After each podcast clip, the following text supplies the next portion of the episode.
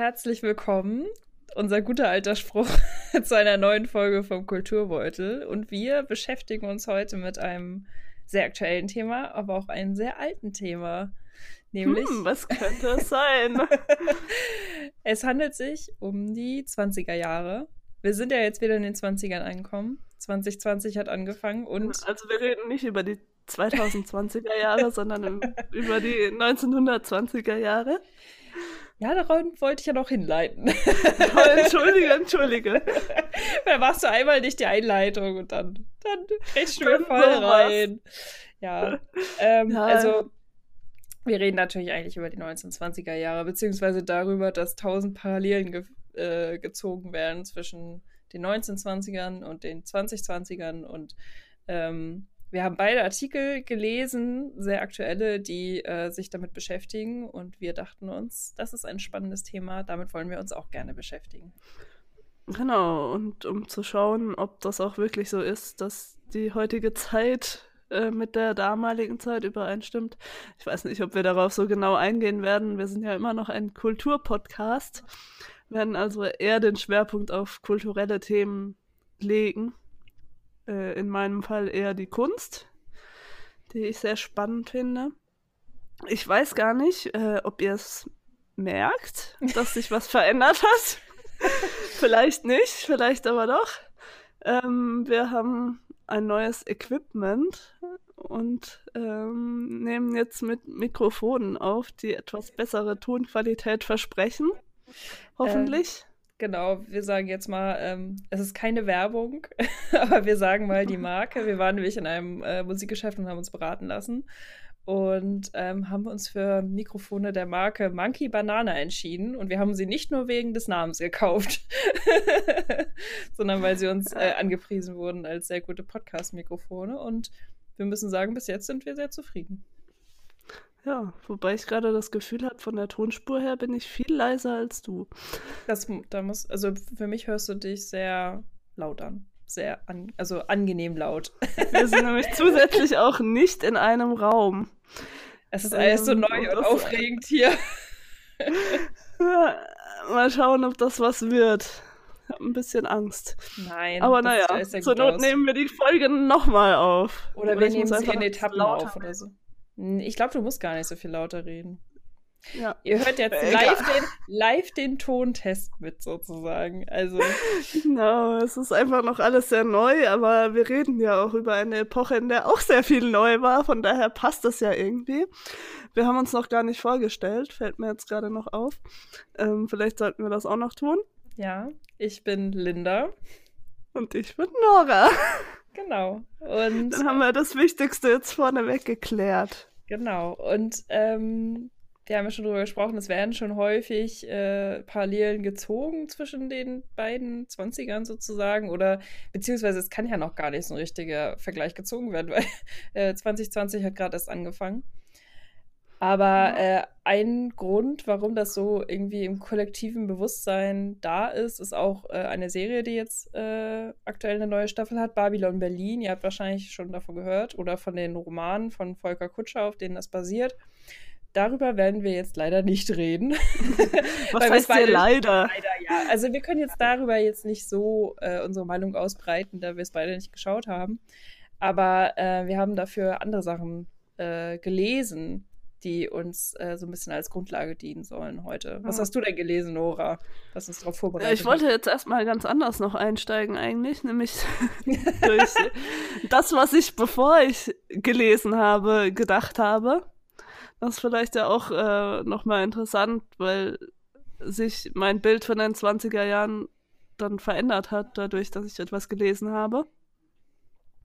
Ähm, weil man hat ja irgendwie so bestimmte Assoziationen. Ja. Man denkt, ja, es sind ja auch die, die goldenen Zwanziger, The Roaring Twenties. Ähm, und äh, man sieht so ein gewisses Bild vor Augen, gerade von, von Frauen habe ich irgendwie dieses Bild in diesem Kleid mit so einer schönen Frisur, äh, was war das, so Bubi-Kopf. Ja. Genau, und dann Habern in den Haaren und äh, eine Federboa um den Hals und keine Ahnung. Man hat so dieses Bild von ja. äh, den Menschen, die damals gelebt haben und auch dieses ähm, dass die immer feiern waren und keine Ahnung, dass das Leben so genossen haben, viel Freiheit und ähm, Gedöns. ja, genau. Ähm, es ist halt irgendwie dieses, äh, wie der Dame ja schon sagt, dieses goldene, glitzernde, was mir so immer damit, was mir immer in den Kopf kommt, wenn ich an die 20er denke, ist eigentlich The Great Gatsby.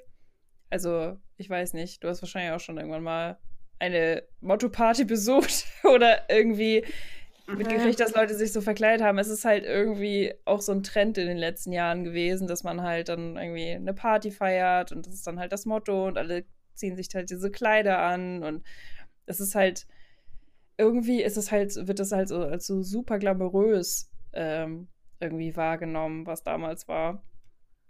Ja. Und das ist halt irgendwie eigentlich ja nur die eine Seite.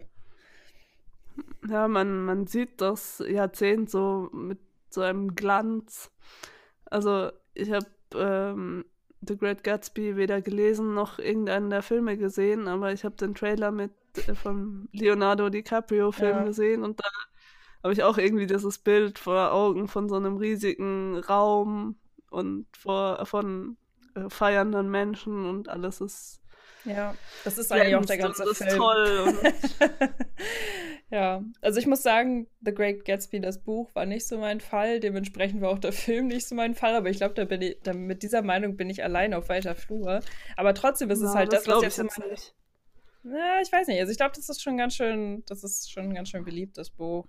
Aber ähm, ich meine, trotzdem ist es halt das, was jetzt so mein Bild geprägt hat, obwohl ähm, man ja eigentlich auch andere Seiten der 20er kennt irgendwie. Oder mir das jetzt nochmal be bewusst geworden ist eigentlich.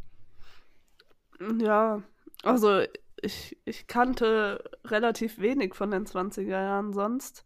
Also es, das Bild ist eher so dieses Klischeehafte, was man überall gezeigt kriegt. Ähm, aber jetzt kann ich darauf kommen, was ich gelesen habe mich, ähm, ich habe mich eher aus künstlerischer Sicht damit befasst und mich äh, mit der neuen Sachlichkeit auseinandergesetzt, ähm, die die vorherrschende Kunstrichtung in dem Jahrzehnt war. Und ähm, dazu habe ich äh, im Art-Magazin ein, ein Interview mit ähm, Ingrid Pfeiffer gelesen, die ähm, eine Ausstellung in der Frankfurter Schirn ähm, äh, kuratiert hat und ähm, so ein bisschen äh, einen Einblick in diese Zeit gibt und in das Schaffen der Künstler. Ähm, und dadurch habe ich nochmal einen ganz anderen Blickwinkel ähm, kennengelernt auf diese Zeit, nämlich den aus Sicht der Künstler. Und darauf werden wir auch später nochmal eingehen. Ähm, du hast auch etwas gelesen, was in eine andere Richtung geht und kannst ja. vielleicht auch ein bisschen mehr zum Allgemeineren sagen zu dieser Zeit? Ja, also der Artikel, den ich gelesen habe, ist am 23. Januar diesen Jahres in der Zeit erschienen, ähm, im Feuilleton. Und zwar, der Autor ist äh, Florian Illis, äh, ein Herausgeber im Rowold Verlag. Und ähm, der äh, Titel ist Die 20er Jahre sind da. Also das impliziert ja schon die 20er Jahre, ne, diese einen mhm. sind sozusagen wieder da.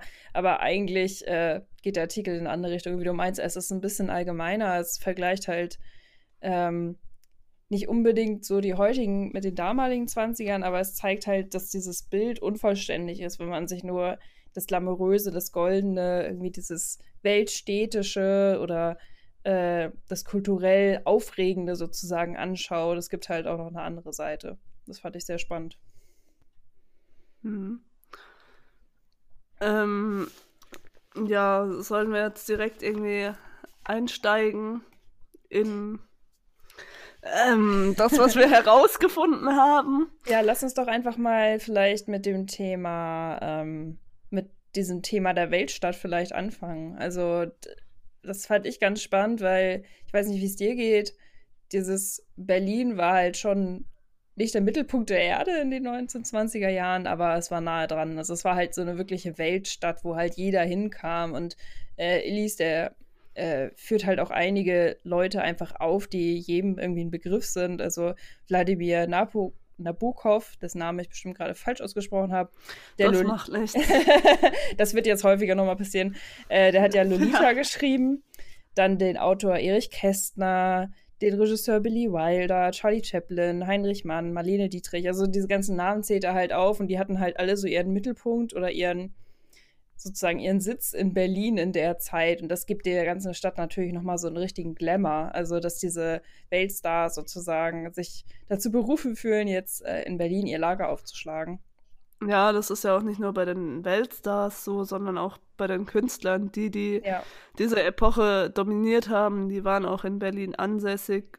Leute, die in der Provinz, in Anführungsstrichen, äh, gelebt haben oder da auf den Akademien tätig waren, äh, die hatten es halt auch deutlich schwerer, da irgendwie Fuß zu fassen.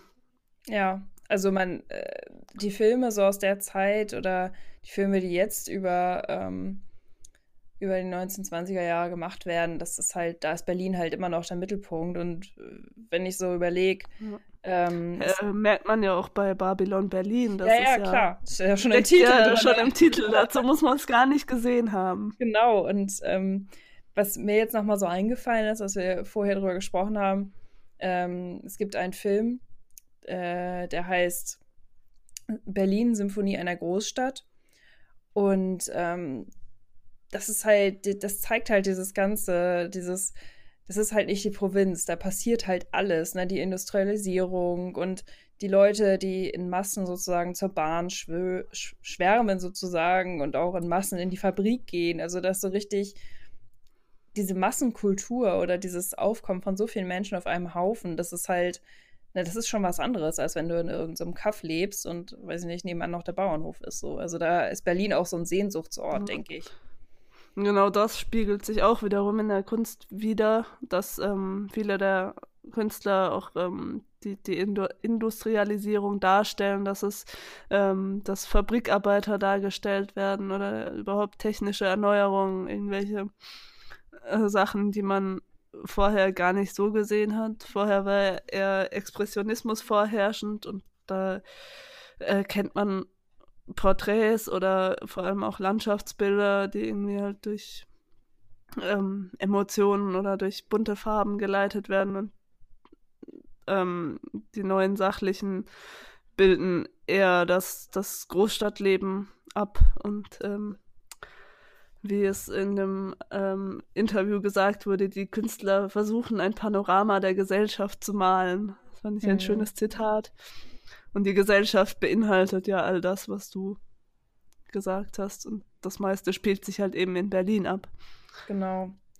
Ich äh, fand es ganz spannend in dem Artikel. Also, äh, Elis ist da gar nicht so lange auf dieses ganze schöne Glänzen sozusagen eingegangen und den Klar ist der Fortschritt auch da, aber auf der anderen Seite steht halt äh, Armut auch. Also, dass Le manche Leute sind bei diesem Fortschritt halt nicht mitgekommen oder die verdienen einfach viel zu wenig, um an diesem Glamour irgendwie teilzuhaben. Für die ist das halt eine ganz andere Realität, die die haben. Ich denke, dass das, ich will da jetzt gar nicht irgendwie eine große ähm, äh, Gesellschaftsdebatte von heute aufmachen, aber ich meine, es ist ja immer so, es gibt immer irgendwie die, die halt von diesem Fortschritt profitieren und es gibt halt immer die, die auch auf der Strecke bleiben und das gab es da halt auch. Und man muss halt bedenken, das, äh, da werden wir ja auch nochmal drüber sprechen, es ist halt, man kommt halt gerade auch aus einem Krieg, ne, also da ist auch, die Stadt ist vielleicht nicht zerstört, so wie Elis das auch schreibt, aber es ist halt trotzdem, ähm, na, du kannst, ne, es kommen Verwundete nach Hause. Es ist halt nicht, es ist nicht alles rosig sozusagen. Es ist nur halt sehr nee, überbetont. Überhaupt nicht. Und gerade deswegen kann man es ja auch nicht mit heute vergleichen irgendwie. Das ist einfach mhm. ganz andere, eine ganz anderer Hintergrund.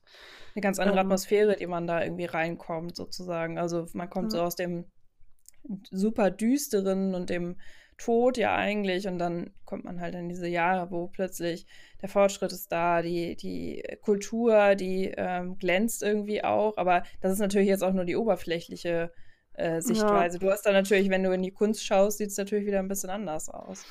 Ja, genau, die Künstler. Also ich äh, will jetzt auch mal ein paar Künstler nennen, namentlich vielleicht, wenn wir hier schon die ganze Zeit so ein bisschen das andeuten. Ähm, ein äh, recht bekannter Name ist Otto Dix ähm, und äh, Georg Groß?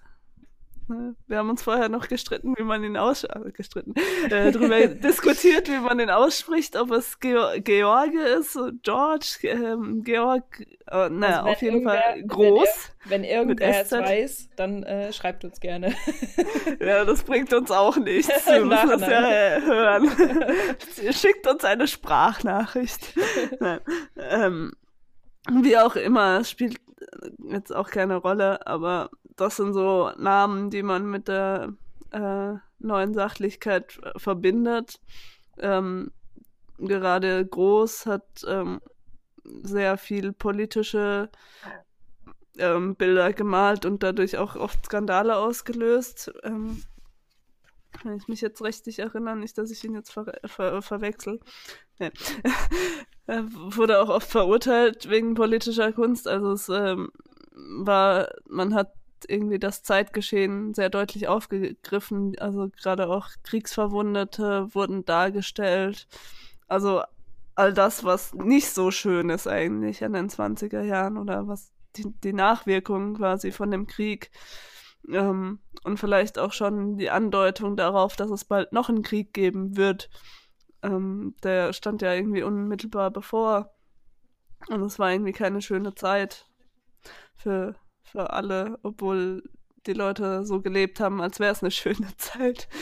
Ja, also Aber, ich weiß nicht, also man kann das ja, es gibt ja diesen Spruch irgendwie Tanz über dem Vulkan, ne? so dass man irgendwie so diese Ausgelassenheit hat, weil man einfach ähm, weil man weiß, da, man hat jetzt nicht mehr viel Zeit sozusagen oder man denkt, ja. man muss die Zeit jetzt genießen. Du hattest da ja auch was, äh, ein schönes genau, Zitat rausgesucht. Nochmal vorlesen. Wir werden, wir werden eh nicht alle. Es fängt schon gut an. Äh, wir werden eh alle nicht alt, also lasst uns jetzt leben. Wer weiß, was morgen passiert. Wer weiß, ob wir uns morgen überhaupt noch etwas zu essen kaufen können.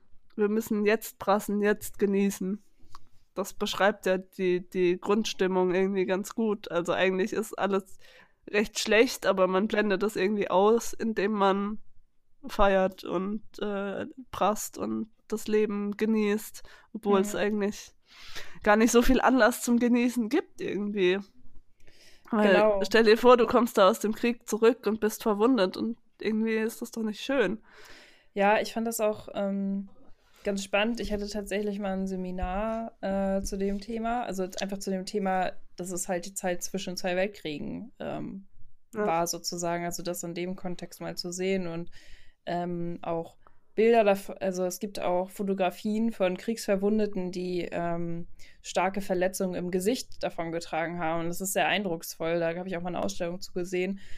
Das ist einfach, du realisierst halt, wie stark, klar, also man kennt so diese Bilder von Leute haben irgendwie ein Bein amputiert oder so, aber das ist halt so einschneidend und das ist halt auch was, was die Gesellschaft also sehr wahrscheinlich gar nicht sehen will. Die wollen ja nicht unbedingt ja. Kriegsverwundete sehen und die wollen schon gar kein, also schon gar nicht welche sehen, die halt so offensichtlich verletzt sind und die so stark davon eingeschränkt werden.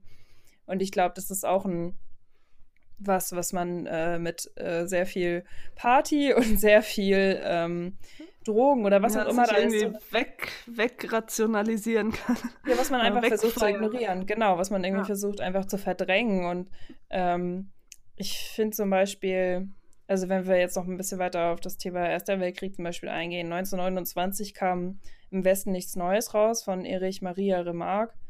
Und das fand ich, das ist, finde ich, immer noch den Roman. Ich habe jetzt nicht unbedingt sehr, sehr viel gelesen über den Ersten Weltkrieg, aber das ist so ein Roman, der wirklich eindrucksvoll zeigt, ähm, wie schlimm es natürlich einfach ist. Also das ist so ein Roman, der halt gut zeigt, ähm, was die Schrecken des Krieges sind oder des Ersten Weltkriegs insbesondere. Und ich finde, ähm, das ist natürlich schlecht zu ignorieren, außer man lebt halt dann in dieser Stadt und man genießt halt alles, was einem da so geboten wird. So. Also da haben die Leute versucht, glaube ich, sich schnell wieder rauszuziehen aus diesem, aus diesem Loch.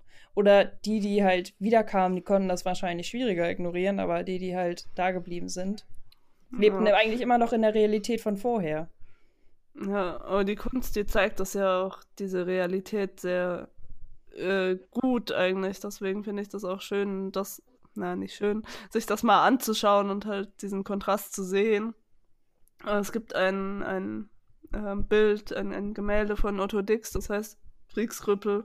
Und da sind halt Kriegsversehrte auf der Straße dargestellt, ähm, mit amputierten Gliedmaßen, entstellten Gesichtern oder von Gas zerfressen. Und das hm. Ist ja genau die Realität, die man nicht sehen will, die man genau. verdrängen möchte. Und das ist ja dann eigentlich aus heutiger Sicht finde ich das gut, dass es diese, diese Zeugnisse dieser Zeit auch noch gibt in Kunstform. Ja, was ich ganz, also ganz passend fand eigentlich, was Ellis schreibt, ist, dass ähm, es eigentlich verschiedene Realitäten nebeneinander irgendwie gab. Also es ist ja nie alles ein einheitliches Bild. Das kann man ja auch vielleicht für die heutige Zeit sagen. Es ist nie immer alles nur schlecht. Also ne, also jetzt im Großen und Ganzen so gesehen, sondern es gibt ja halt immer verschiedene Aspekte und ich finde, das sind halt die verschiedenen parallelen Filme, die halt ablaufen zu den 20ern. Halt dieses eine, ne, der, der, das Ende des Ersten Weltkriegs und die Zeit danach und dann halt das, was äh, die Weltstadt Berlin jetzt, sagen wir mal, verkörpert in der Zeit. Mhm. Genau. Ähm, was ich auch ganz spannend fand, einfach nur zu dem Thema, wie vergleichbar ist denn das jetzt alles? Also, ne, das, da wird ja schnell gesagt, ja, ja, wir kommen jetzt wieder in die 20er und eigentlich ist es doch so ähnlich wie damals und so. Und wie du ja auch schon meintest, ist, man kann es ganz, ganz schlecht vergleichen eigentlich, weil mhm ähm, einfach wir nicht aus einem Krieg kommen und das halt gar nicht nachempfinden ja, können. Das, da, da, fehlt einfach die Hälfte irgendwie. Die, genau, es fehlt die, einfach die, die Hälfte. Der, das, was das Ausschlaggebende war eigentlich, genau, der Krieg. Die, genau, und was die Kunst ja auch beeinflusst hat, ne? Also ganz stark. Ja. Deshalb, ich weiß nicht, wir können. Das, ja ja, das, was in der politischen Situation vielleicht sich widerspiegelt, ist einfach, dass es so sehr auseinanderklafft irgendwie, dass es keine richtige mhm. Mitte mehr gibt, was man ja in äh, Thüringen ganz gut gesehen hat. Ich wollte eigentlich nicht politisch werden, aber. aber das ist ja auch das, worüber alle schreiben. Wenn ich mir jetzt die letzte Zeitausgabe angucke, da ist das ganze, der ganze erste Teil nur darüber, dass, äh, dass es keine Mitte mehr gibt. Ich glaube, das ist eine allgemeine allgemeine Ansicht, die jetzt aktuell. Mhm. Ja, und das war halt damals wohl auch so. Und das kann man dann schon vergleichen, aber ähm, wir, wir haben einfach nicht diesen, diesen ausschlaggebenden Moment gehabt, diesen Krieg, der uns irgendwie so orientierungslos auch ja, irgendwie lässt, weil ja. man irgendwie nicht so richtig weiß, was man jetzt eigentlich tun soll, was kommt da jetzt. Ähm, wir haben irgendwie nicht diesen Anlass, um so ähm, zu leben, so zu ähm, so, Eska also, so in Eskalation zu leben irgendwie. Ja, und nicht ja. in diesem, das ist äh, im Hier und Jetzt leben. Also ja. das, was die da halt ähm, sehr deutlich gemacht haben. Genau, und ähm, es ist halt, äh, das fand ich auch in dem Zeitartikel gut, es war halt irgendwie, es gab halt irgendwie keine richtige Zukunftsvision, wie du meinst. Es gibt halt nicht so ein richtiges das ist die Richtung, in die wir jetzt gehen und äh, da, da, dann wird nicht alles gut, aber das ist halt das, worüber, ne, wo wir uns hinarbeiten können auch irgendwie. Deswegen ist halt irgendwie alles zu zerstören und neu zu machen, irgendwie auch teilweise der Anspruch, finde ich. Also wenn man sich jetzt so Architektur anguckt, das Bauhaus hat ja jetzt erst ähm, 100-jähriges gefeiert letzt. Also es ist halt schon, das ist halt so eine, das ist halt dieser Einbruch in wir reißen alles weg irgendwie. Das alte, muffige wird sozusagen zur Seite gelegt und wir machen jetzt das mit klaren Linien und es ist kalt und sachlich. Also es ja. ist ja wirklich wieder, es findet es sich überhaupt nicht mehr diese Emotionalität, die vorher in der Kunst vorhanden war. Ja. Das ähm, alles sehr, sehr nüchtern und ähm, genau. Oder genau. Das ist halt distanziert, kühl. So. Ja. Genau. Ähm, genau. Und äh, wenn wir jetzt über Bauhaus sprechen, da haben wir auch äh, schon vor der Folge kurz drüber gesprochen. Es gab ja jetzt auch einen Film, ich glaube im vergangenen Jahr, über die Frauen am Bauhaus. Das ist halt auch ein spannendes Thema, wie die Situation der Frauen war in den 1920ern. Also da gibt es ja. ja ein mhm. paar Besonderheiten. Ja, also in der, in der Kunst äh, wurden Frauen in den 20er Jahren dann auch ähm, zugelassen an Akademien, also zum Studieren von Kunst, ähm, wurden aber nicht so richtig anerkannt irgendwie. Mhm. Und es hat, gibt auch keine Künstlerin, die sich in der Zeit irgendwie international hätte durchsetzen können. Ähm, Frauen wurden oft so als, als Nachahmerinnen verrufen ähm, und mussten halt echt ähm, sich äh, durchsetzen können in dieser männerdominierten Welt. Ja, wenn du die ähm, Erste bist sozusagen, dann ist es immer sehr schwer natürlich. Ja. Ne? Ich glaube, dass sich leider immer noch nicht so viel verändert hat, dass es immer noch eine sehr männerdominierte Welt ist, die Kunst. Ja. Ähm, aber ha, es geht. es, geht. es ist Nein, besser. Es geht, ja, es ist besser geworden und man ähm, kriegt jetzt auch wieder mehr mit von den Künstlerinnen, die damals tatsächlich agiert haben. Mhm. Ähm, es war ähm, in Kiel und ich meine noch in einer anderen Stadt war eine große Lotte Laserstein-Ausstellung, ähm, die auch in der Zeit ähm, äh, an der Akademie war und ähm, äh, künstlerisch aktiv war. ähm, also man, man wirft jetzt so einen, einen Blick auf Künstlerinnen, die damals ähm, agiert haben und versucht halt ähm, da Leute zu finden, die ähm, also Frauen zu finden, die ähm, äh, künstlerisch aktiv waren und also nicht also irgendwie also, wieder zu entdecken irgendwie oder sie überhaupt genau die halt damals vielleicht irgendwie etwas untergegangen sind weil sie halt Frauen waren und weil sie sich nicht so durchgesetzt haben aber überhaupt war jetzt äh, neue Sachlichkeit nichts was sich groß durchgesetzt hätte in dieser Zeit weil es einfach auch ein viel zu kurzer Zeitrahmen war um irgendwie eine Kunstrichtung äh, ähm, durchzusetzen Mhm. Also zwischen den Weltkriegen war einfach überhaupt keine Zeit. Also ganz wenige Künstler wurden von Museen gekauft. Künstler, ja. Sowieso nicht. Äh, äh, Kunstwerke. Ähm, von Otto Dix wurden wohl Kunstwerke gekauft, aber sonst äh, war es alles eher verhalten. Ähm, das ist ja dann auch interessant, dass man heute sich diese Kunstrichtung äh, nochmal anguckt und dann ähm, vielleicht nochmal neu mhm. ähm, betrachtet. Aber ja, für Frauen, um darauf wieder zurückzukommen, wir hatten ja letzte Woche, äh, letztes Mal auch schon eine Folge, in der es um Frauen ging, aber in etwas anderer äh, Hinsicht. Ähm, für Frauen hat sich ja einfach sehr viel verändert, nicht nur in Sachen Kunst, sondern auch äh, das Wahlrecht wurde eingeführt für Frauen in der Zeit, also 1919, also genau. ein bisschen vorher. Ähm, und dadurch waren Frauen auch, also allgemein wurden Frauen immer ähm, freier in der Zeit. Ja, das ähm, ist natürlich auch, ich, also das ist natürlich auch ein Bild, was man dann damit verbindet, ne? die emanzipierte Frau und was in dem Artikel halt auch genannt wird oder auch in Bezug auf Babylon, Babylon Berlin, dass halt äh, unterschiedliche ähm, sexuelle Orientierungen auch äh, irgendwie sichtbar waren und ich glaube, dass in so einer Stadt wie Berlin, wo halt alles irgendwie zusammenkam äh, und die Leute, Leute sozusagen aus allen unterschiedlichen Regionen dann dahin kamen und auch aus anderen Ländern, ähm, dass es da natürlich wie heute auch einfacher ist, sozusagen diese Freiheit zu genießen als Frau oder als jemand mit einer anderen, als der heterosexuellen äh, Orientierung. Und ich glaube, das ist halt ich wette, es war damals ein, eingeschränkter als heute, das will ich jetzt mal so in den Raum stellen. Aber ich glaube, dass das schon dieses, diese Ahnung davon war. Und das ist natürlich ganz unglaublich schlimm, dass es halt dann dadurch, dann danach durch den Nationalsozialismus wieder alles ja, auf Null gestellt wurde. Ne? Genau. Alles, was vorher erreicht wurde, ist plötzlich verboten. Äh, Frauen sollen wieder die sein, die am Herd sind und die nicht ihre genau. Freiheit genau sozusagen. Also war quasi können. alles umsonst.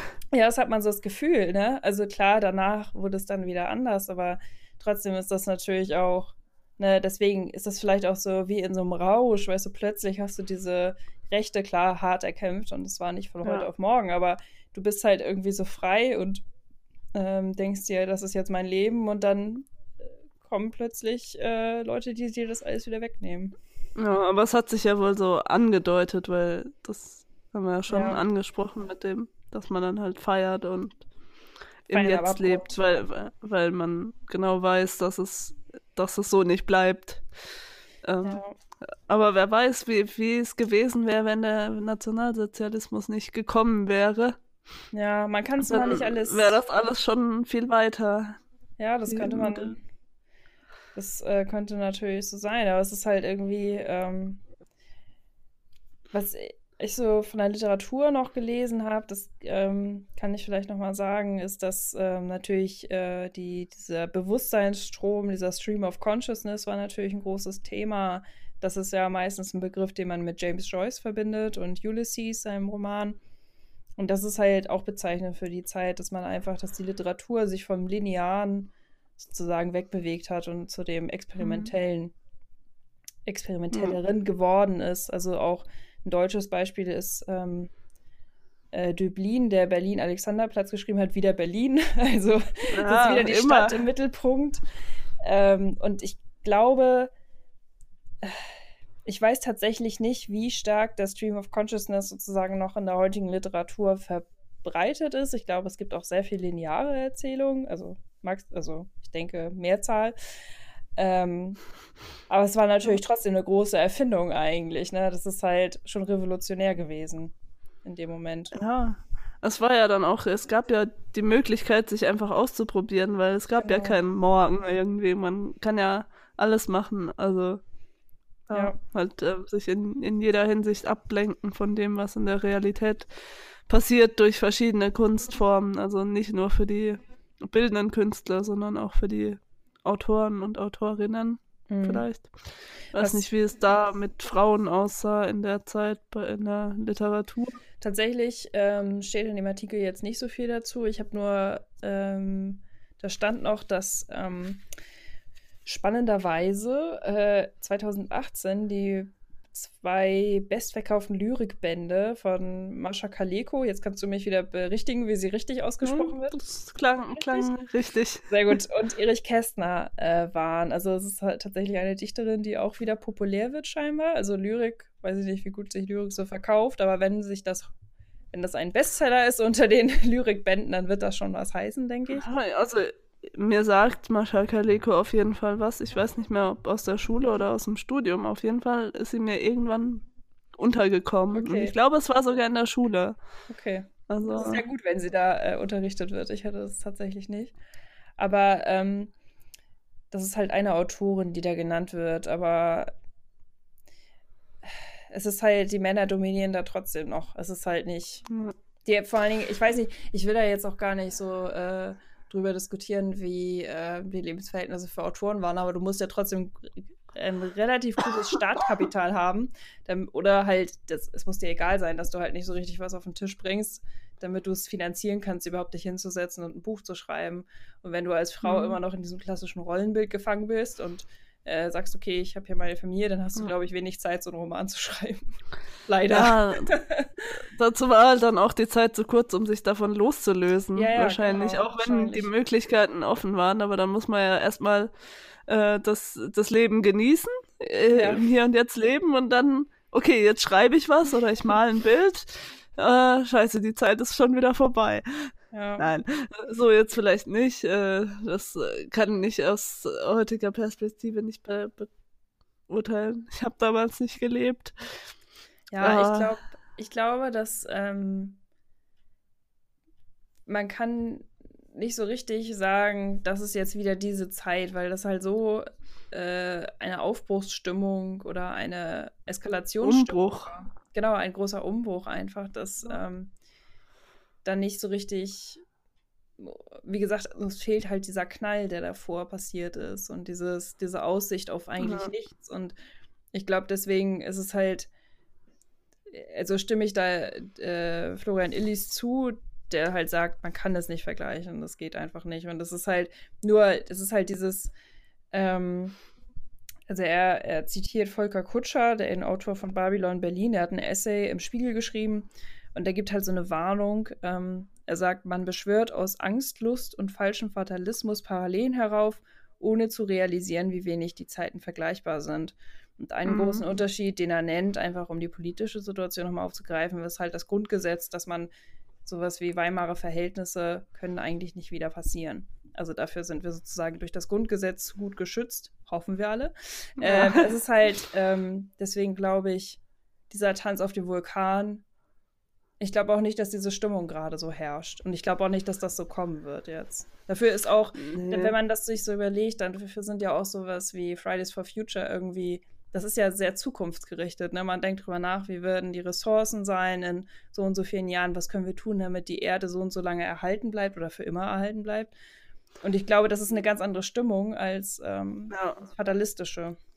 Ich denke auch, dass der, der Vergleich einfach nur immer gezogen wird, weil man irgendwie was mit den 20er Jahren verbindet und jetzt sind wir halt wieder in den 20er Jahren. Also muss irgendwie dann muss doch was sein. Werden, oh ja, da können wir da nicht was vergleichen. Aber eigentlich ist es relativ weit hergeholt und man muss jetzt nicht jedes Jahrzehnt mit dem Jahrzehnt im letzten Jahrhundert vergleichen. Das funktioniert dann einfach auch nicht.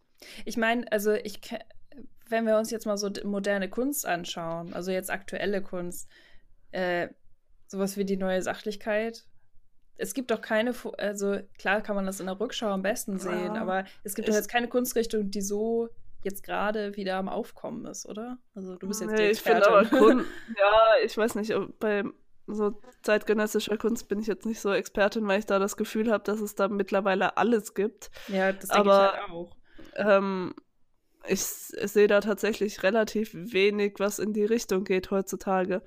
Ähm, weil neue Sachlichkeit ja auch oft karikaturhaft ist, äh, mhm. eben so, so, eine Thematik hat und heutzutage gibt es das in der Kunst nicht mehr so. Also Karikaturen gibt es natürlich überall, mhm. also in Zeitungen oder so. Aber dass das so als Kunstform noch verwendet wird, das war irgendwie nur in dieser Zeit und das ist ja eine sehr, sehr kurze Zeitspanne. Also es hat sich äh, nicht sehr durchgesetzt. Und die ähm, Kunst war auch ziemlich verrufen damals. Also, mhm. ähm, ja. Ja, ich glaube auch, dass es einfach zu mannigfaltig ist, wie die zeitgenössische Kunst irgendwie aufgestellt ist. Jeder Künstler macht irgendwie was anderes und ich glaube, man kann da ja. bestimmt Strömungen erkennen, aber es ist, glaube ich, nicht so auffällig wie damals. Ja, also, also, politische Kunst gibt es ja durchaus immer noch, aber die wird jetzt einfach anders ähm, äh, mir fehlt das Wort, aber es wird einfach anders äh, übermittelt vielleicht auch, ja. weil wir jetzt auch wieder ganz weiter sind mit dem Fortschritt. Das, was damals fortschrittlich war, das ist ja aus heutiger Sicht schon wieder altmodisch. Genau, ja.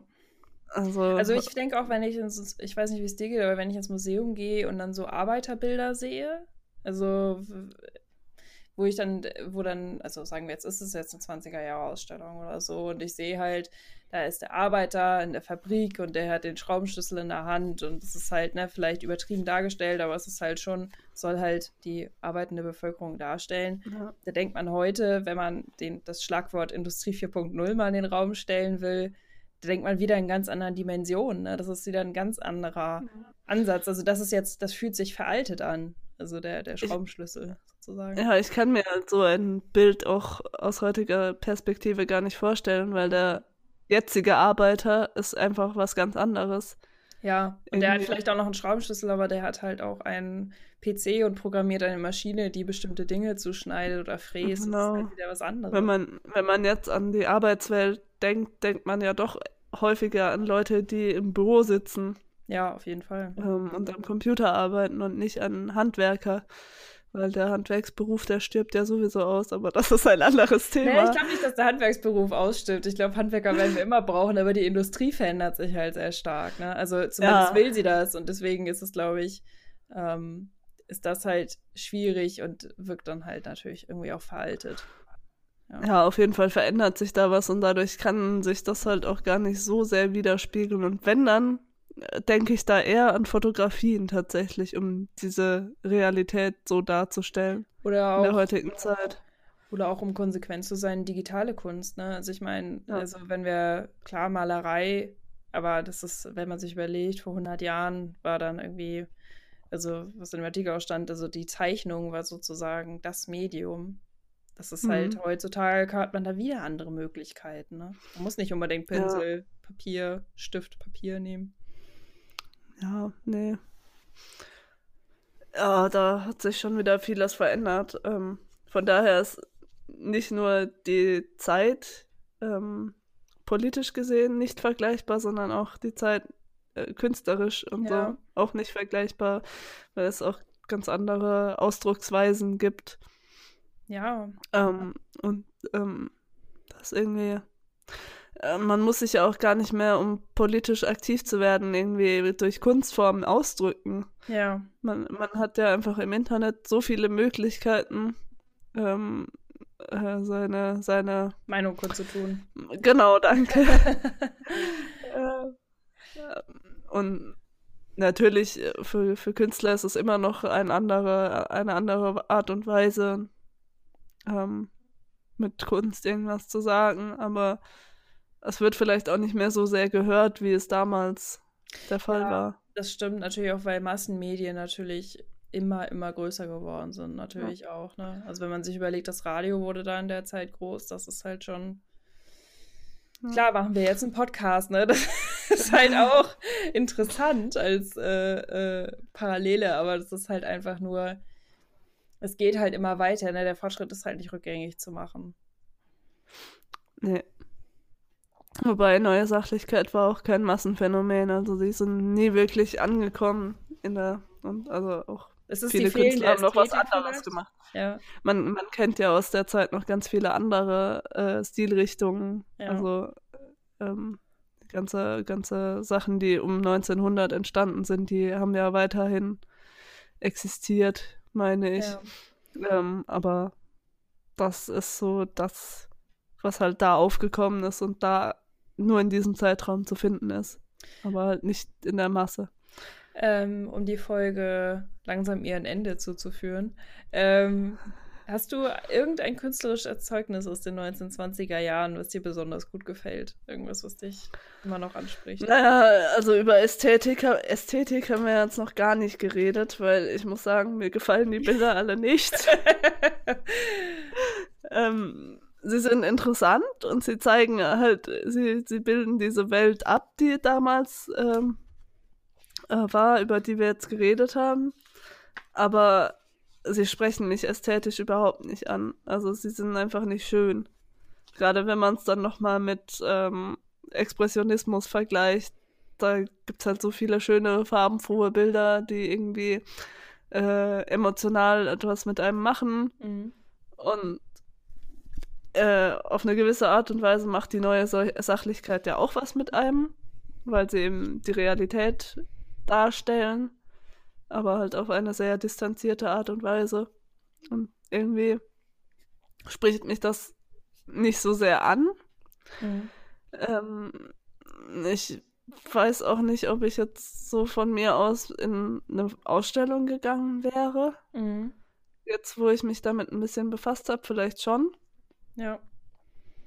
Aber ja, irgendwie habe ich dazu vorher auch gar keinen Bezug gehabt. Ich kannte so ein paar Bilder und dachte so, ja, hm, ja. Äh, aber irgendwie alles nicht so, nichts, was bei mir irgendwie viel auslöst. Mhm. Also. Ist bei dir irgendwas, was total hängen geblieben ist? Du hast jetzt vielleicht nicht so viele Kunstwerke gesehen, aber. Nee, also ich kenne natürlich so diese es gibt doch dieses Bild, dieses äh, Gemälde von der Journalistin, das so ganz markant ist. Ich habe aber, ich glaube, es war von Otto Dix, aber ich bin mir nicht so sicher. Mhm. Das ist bestimmt auch in deinem Heft mhm. drin oder es wird zumindest erwähnt.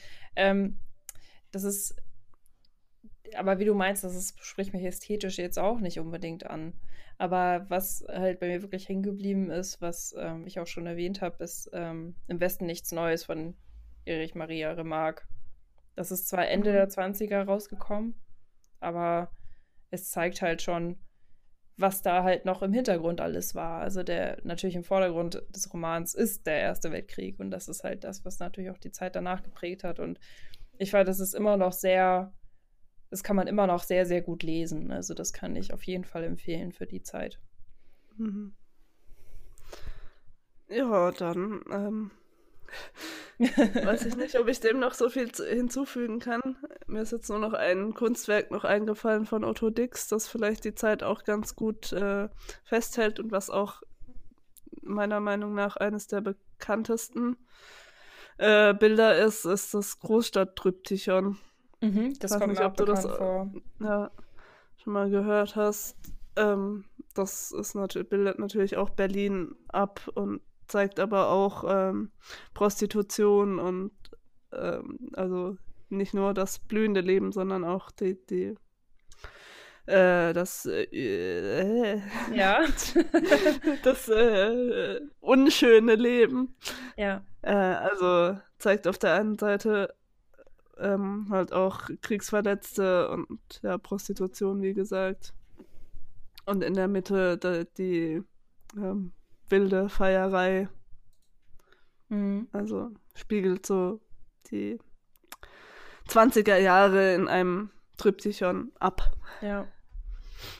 Und ja, das, äh, Ja. wenn man sich nicht zu sehr damit auseinandersetzen will, dann kann man sich dieses Gemälde von Otto Dix, Großstadt, Großstadt Triptychon, ich hab's heute aber auch echt mit der Das ist ein schwieriges Wort.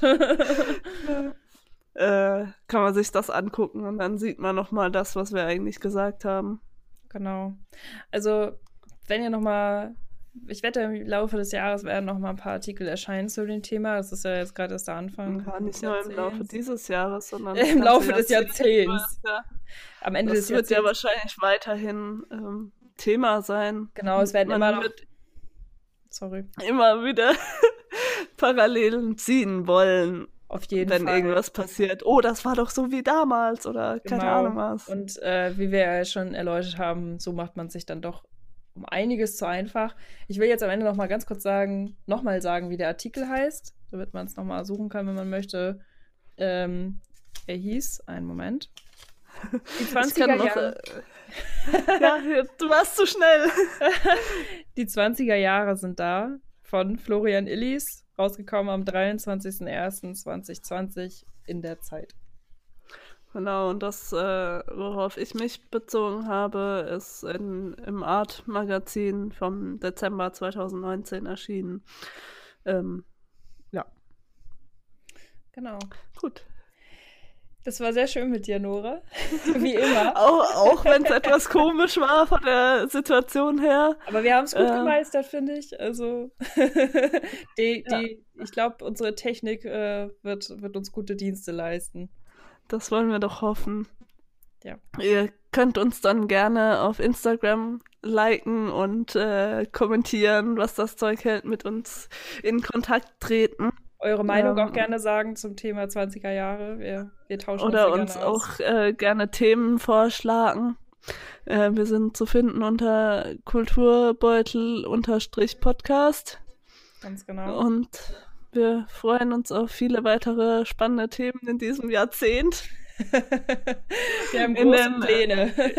In den neuen goldenen Zwanzigern, in einem äh, sehr fortschrittlichen Podcast-Zeitalter.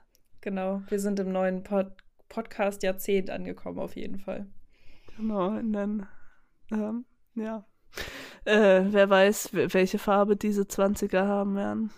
Genau. Ja. Das ist auch eine spannende Frage. Ich sehe da schon den Folgentitel drin in der Aussage. Ja, Schauen wir mal.